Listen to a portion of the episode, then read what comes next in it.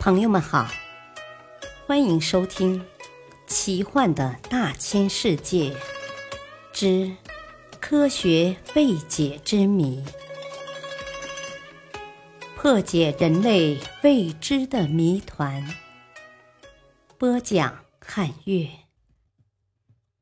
不用睡觉的人，传统的医学观点认为，睡眠是大脑的食物。既然如此，又该如何看待那些并不需要睡眠的大脑呢？大脑与睡眠的实质关系究竟何在呢？瑞典妇女埃古丽德自1918年母亲突然去世后，过度的精神刺激使她再也不能像以往那样睡眠了。医生给她开了许多镇静药和烈性安眠药。但没有任何效果。每逢夜间，他都不停地干家务活，疲倦时就上床休息一下。艾古利德到一九七三年已八十六岁，住在养老院。他的身体一向健康，并没有受到多年不眠的影响。美国在二十世纪四十年代出了一位著名的不眠者奥尔赫金。这位居住在新泽西州的老人，家里从不支床，甚至连吊床都见不到。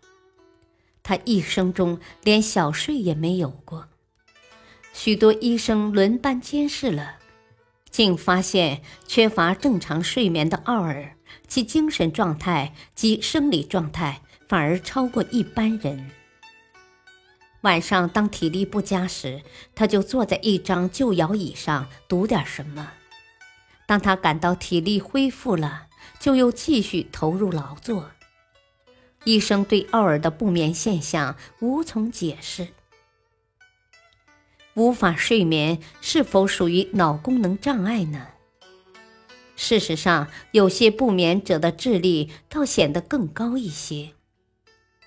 法国人列尔贝德，一七九一年生于巴黎，至一八六四年逝世。在这七十三年中，居然有七十一年没有睡过一次觉。这种情形源于他两岁时的一次事故。一七九三年，他和父母一起去看国王路易十六被处绞刑的场面，不料观众席倒塌。将他压在下面，昏迷过去。虽被从医院中抢救复生，但他的头盖骨却破裂难补了。由于这个缘故，他一生中都无法睡了。但这并没有妨碍他的读书与考学，以致后来成为颇有名望的学者。